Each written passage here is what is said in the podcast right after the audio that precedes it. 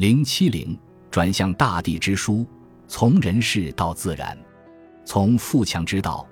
体用和道器来论证格致学对中国的重要性，这是从它的功能和作用对它做出的认定。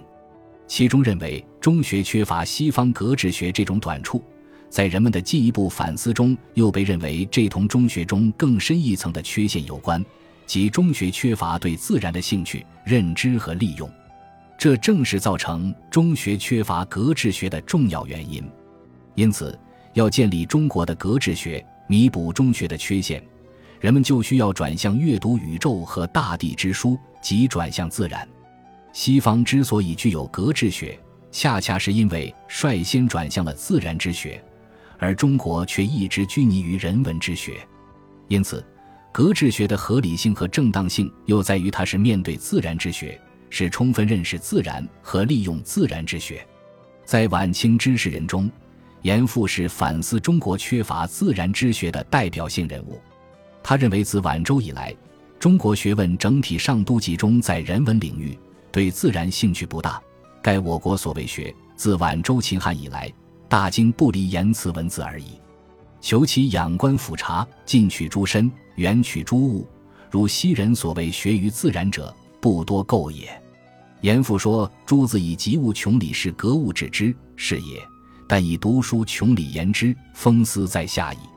在西方科学技术已经有了惊人发展的情况下，赫胥黎还严厉批评他漠视自然，强调只有大地和自然之书才是真知的源泉。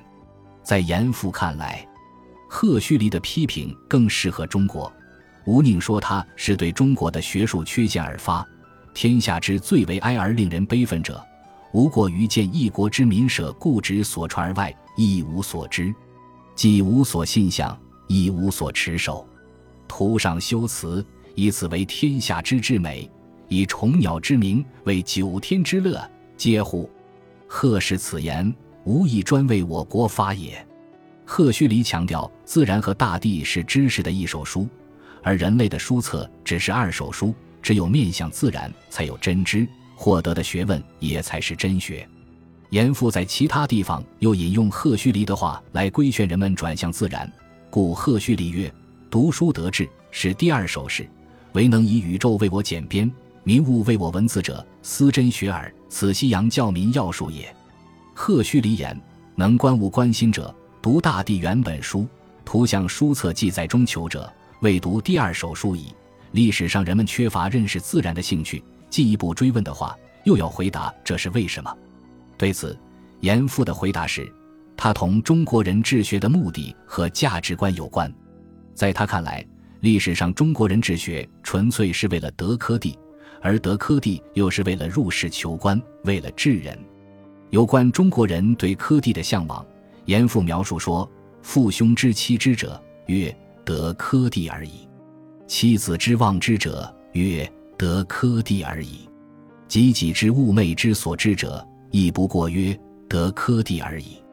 有关教育的目的，严复指出：夫中国自古至今所谓教育者，亦于尽之曰学古入关已耳。有关治人，严复强调：中国前之为学，学为治人而已。至于农、商、工、贾，即有学，至微简不足道。是故事自述发售书，先以陆氏为答。而以福处为穷，这种治学观和价值观，决定了人们只去学习科举考试所需要的人文和文字知识。因此，建立科学既是建立自然之学，无人为学穷理，只求登峰造极。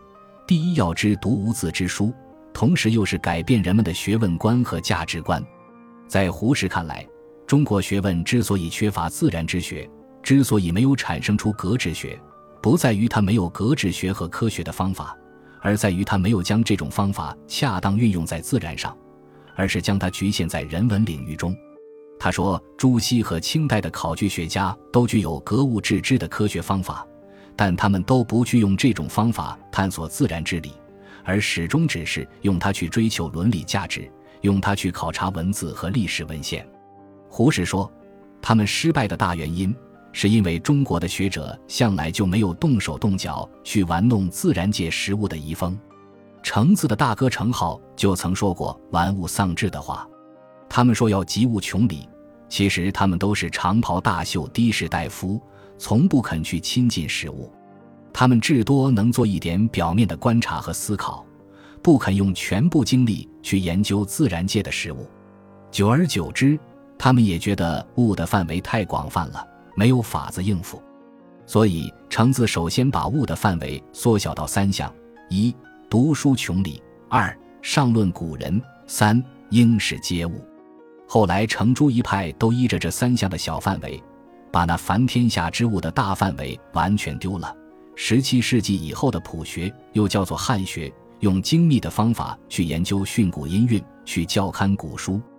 他们做学问的方法是科学的，他们的实事求是的精神也是科学的，但他们的范围还跳不出读书穷理的小范围，还没有做到那及物穷理的科学大范围。胡适比较最近三百年东西方之间的差异所在，就是西方在科学的许多领域中都开花结果，而中国主要还是沉溺于文字和文献的研究中，没有去倾听自然的声音。一个多世纪以来，人们一直追问中国为什么没有产生出近代科学。严复和胡适等都认为，这是因为在中国历史上，人们不关心对自然的认识和知识。严复又进一步揭示说。人们之所以这样做，又是因为科举制度决定了人们的学问观和价值观。后面我们还会看到对这一问题的其他回答。问题的原因可以是多重的，问题本身更应该是为什么西方能够率先实现从传统学术到现代学术的转变。